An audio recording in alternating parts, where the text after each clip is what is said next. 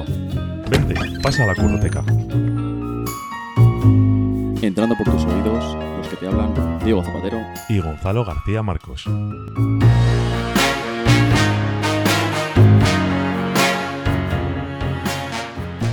Ya estás dentro. Este es un espacio donde compartimos podcasts como si fuesen libros.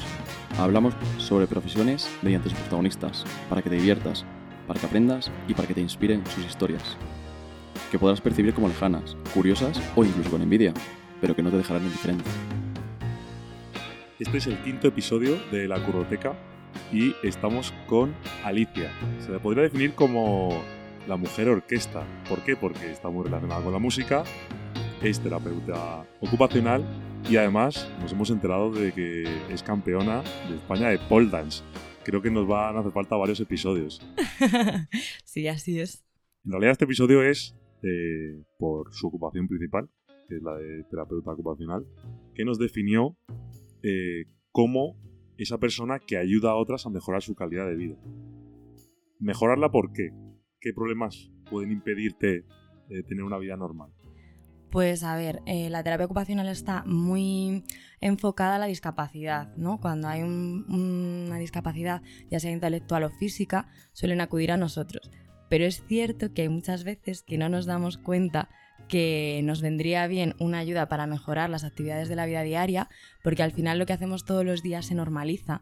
¿No? Entonces todo lo que me pasa a mí siempre es normal y luego te pones a hablar con la gente. Hubo un día en el trabajo que empecé a preguntar cómo cada uno se ataba los cordones y no había nadie que lo hiciese igual, cada uno con una mano y tal y cual.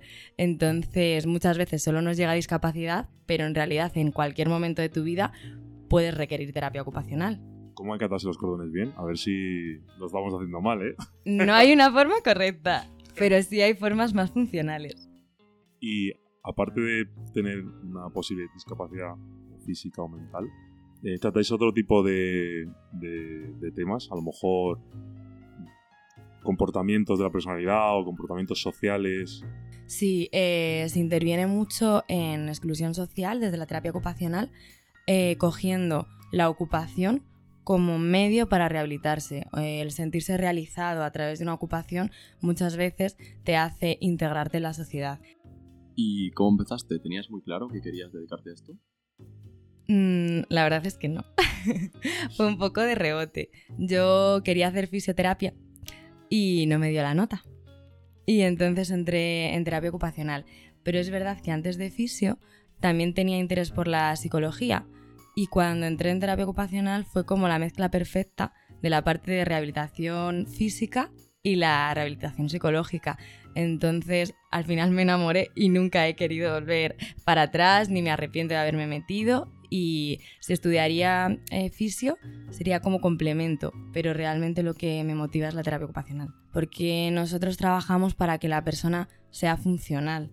Al final, un fisio lo que hace es rehabilitar y que tengas todo el rango articular, toda la fuerza.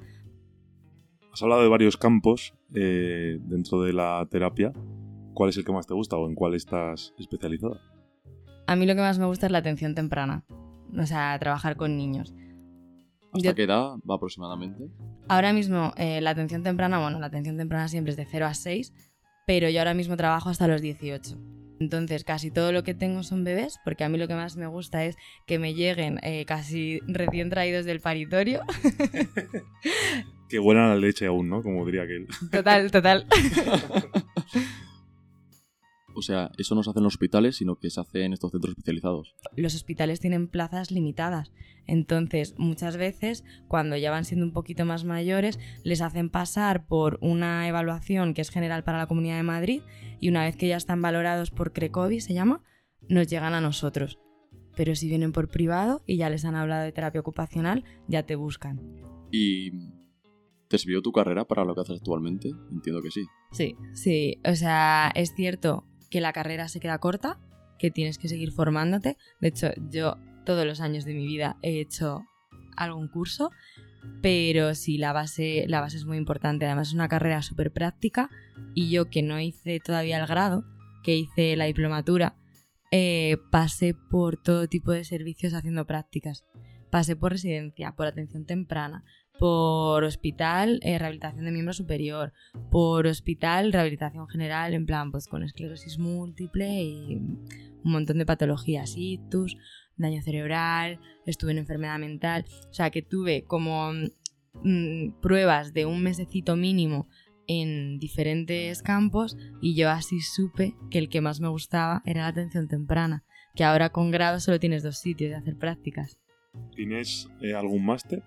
Sí, tengo máster en musicoterapia y luego tengo el curso de experto en atención temprana. Tengo, bueno, millones de cosas. ¿Qué es la musicoterapia? La musicoterapia es una terapia que va basada en la música como medio para conseguir el cambio. O sea, no se utiliza el aprendizaje musical para que haya una repercusión en el día a día de la persona. No hace falta saber música para ir a musicoterapia, pero vas a tener que cantar, que tocar los instrumentos, que dejarte llevar por la música y eso va a ser el medio del cambio. O sea, no es solo poner música a, a la persona, sino que aprenda Jamás poner música, no, no. O sea, es lo, lo, lo, peor de la musicoterapia. Todo el mundo se piensa que ponemos... Por eso lo preguntaba, por eso lo preguntaba. Sí, sí, sí. Además lo llevo muy mal, ¿eh? eh la gente siempre se piensa, ponemos la música en el móvil, bailamos, escuchamos, o eh, los cascos y me relajo. Y no por favor. Tú regañanos, ¿eh? Aquí en la curroteca también estamos para aprender nosotros, ¿eh? Pero esto es general. es nuestro lema. Pero esto es general, le pasa a todo el mundo, en plan, pues si está triste, pones una canción alegre para que se alegre. Es como, ¿Y qué tipo de, técnicas, además de musicoterapia, aplicas?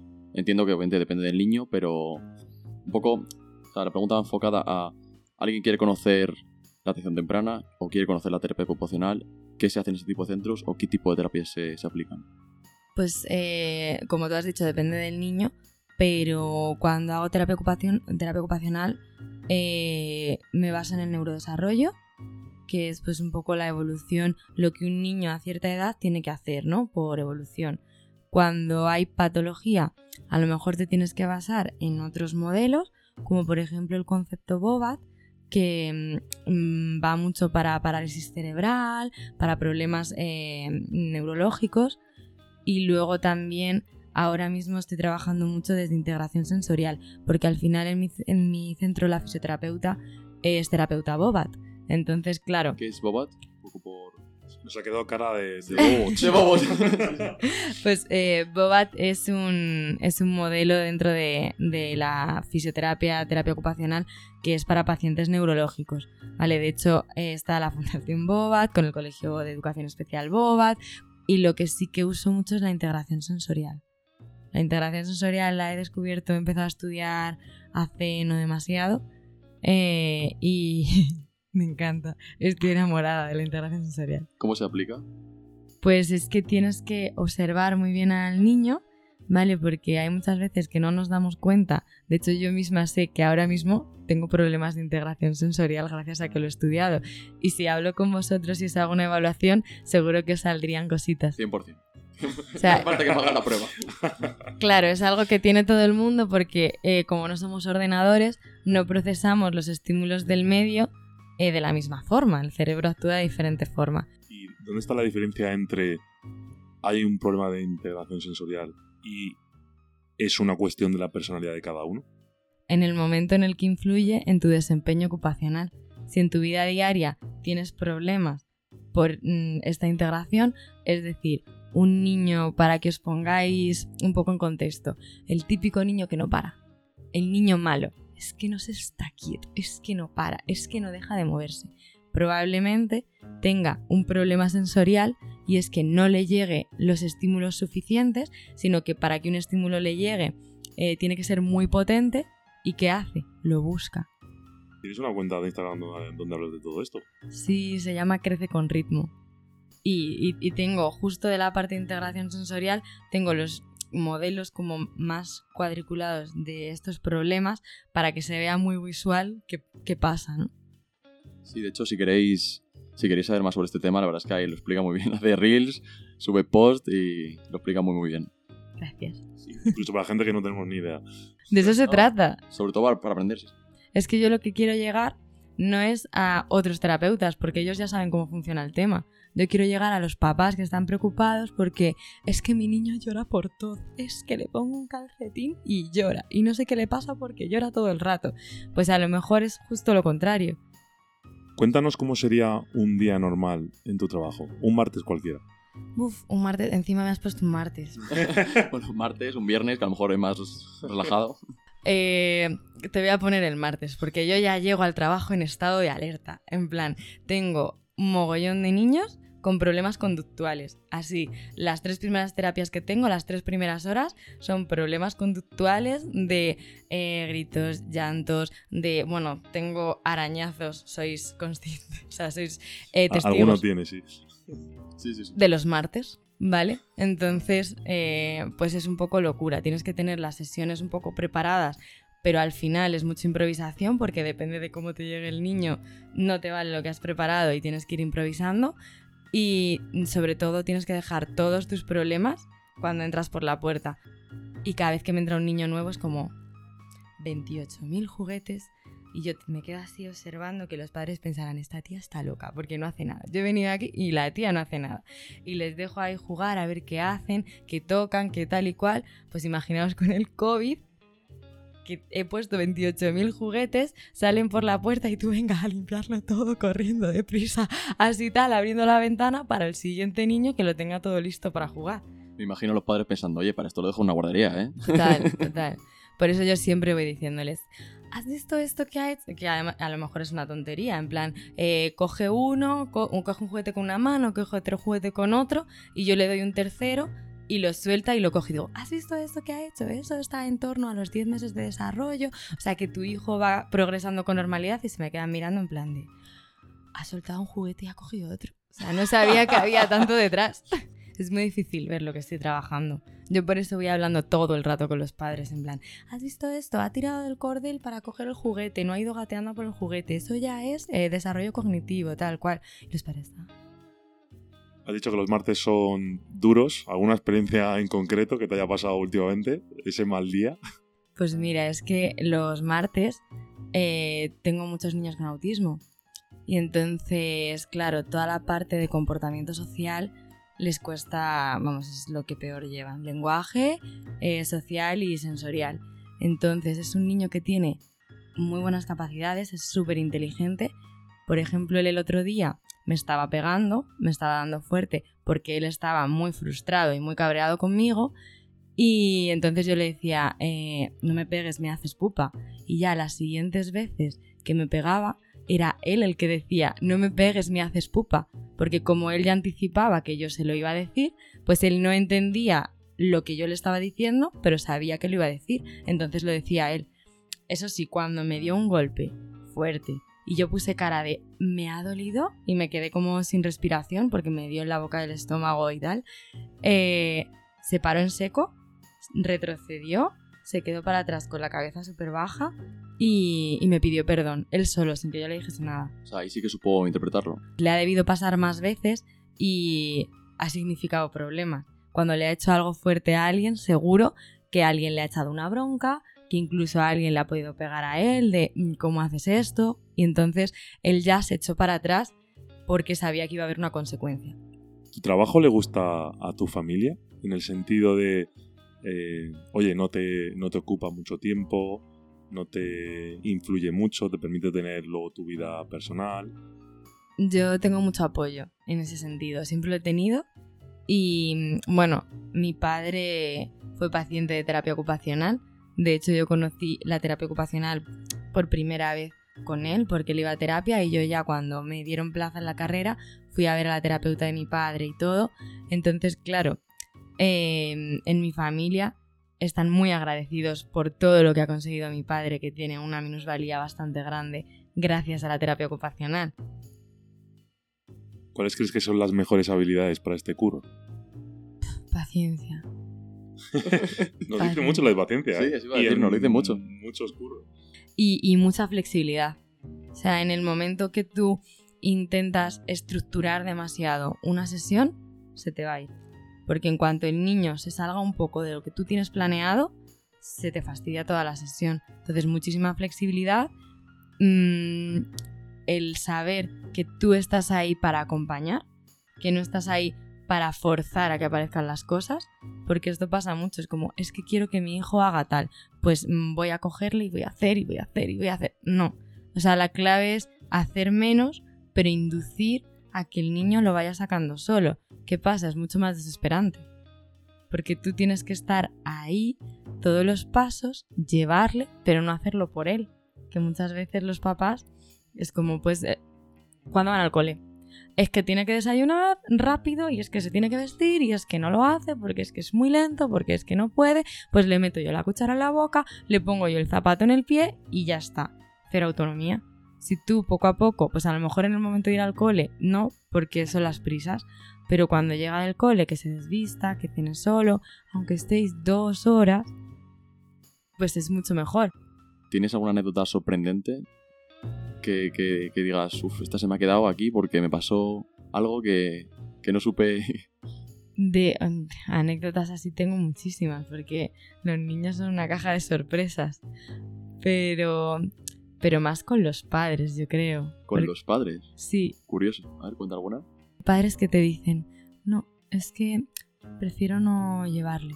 Prefiero hablar contigo porque mi niño se entera de todo niño de dos años.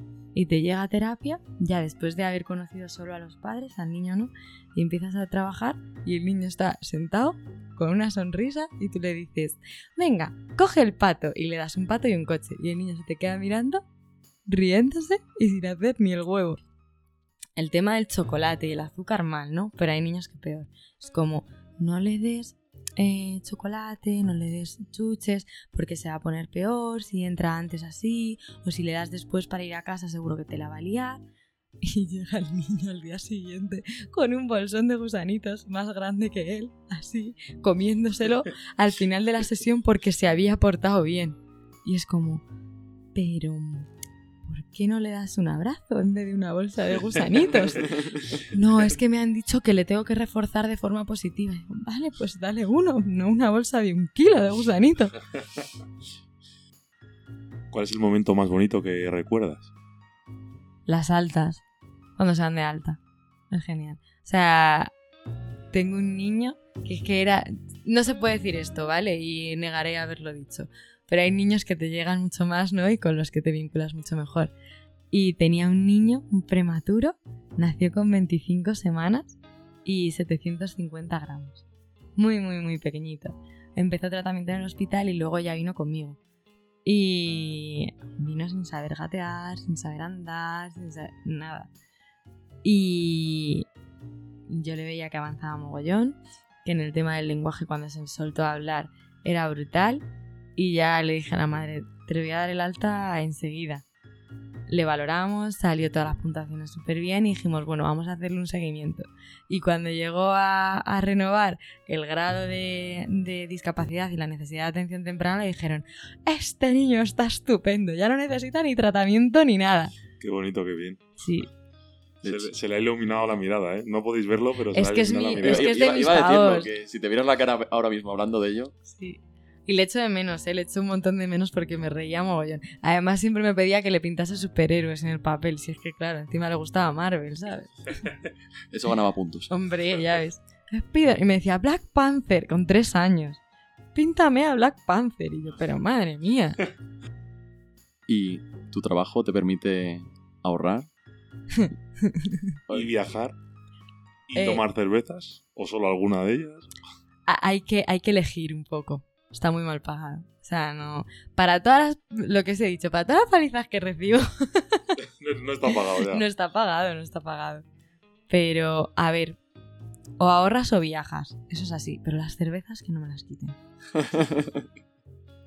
¿Crees que afecta al hecho de que esté mal pagado, pues a lo mejor intrusismo laboral o...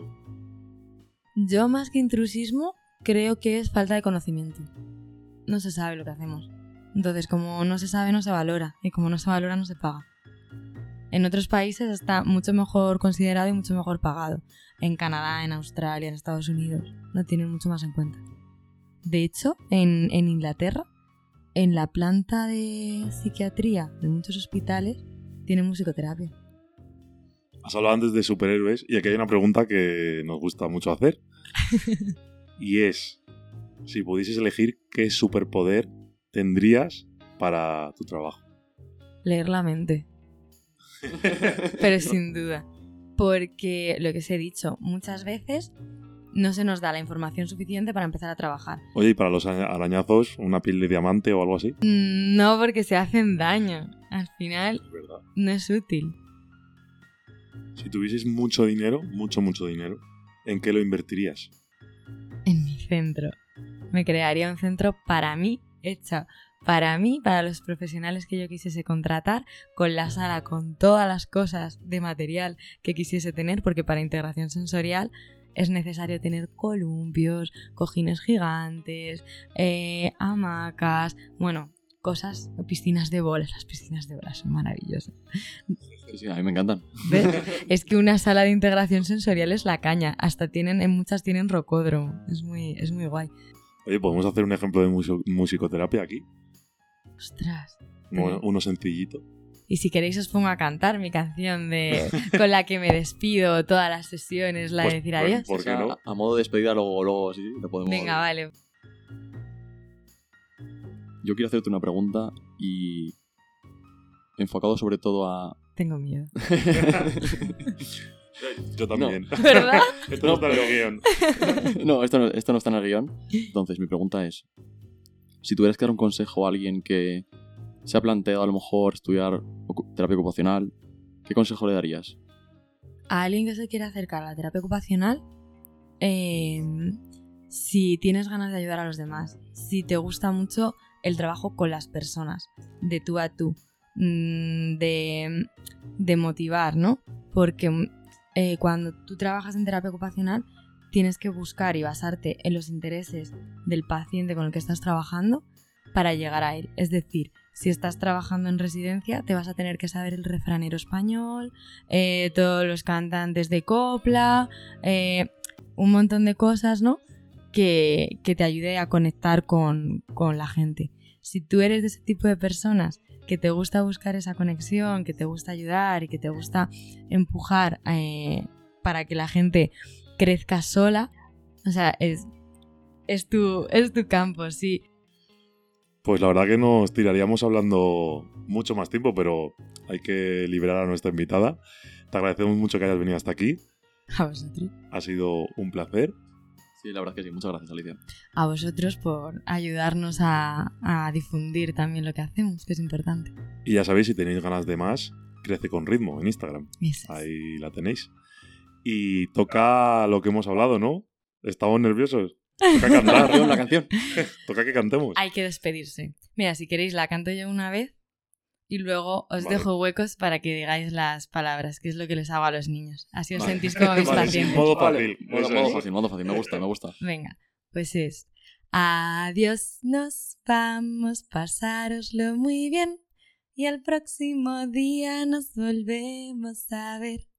Adiós, nos vamos, pasároslo muy bien. Y el próximo día nos, Nos volvemos volvemos a a ver. Adiós, nos vamos, pasarlo muy bien. Y el próximo día Nos volvemos a ver. bravo, bravo, bravo, bravo. Yeah. Se me ha cantado bien, macho. Qué, qué No, desastre. le- le pone con una voz angelical y claro, es que eso suma puntos. Y nada, ya nos despedimos. Recordad seguirnos en las redes sociales, arroba la curroteca, Instagram y Twitter. Y hasta la próxima. Y recordar, Escuchar nunca sienta mal.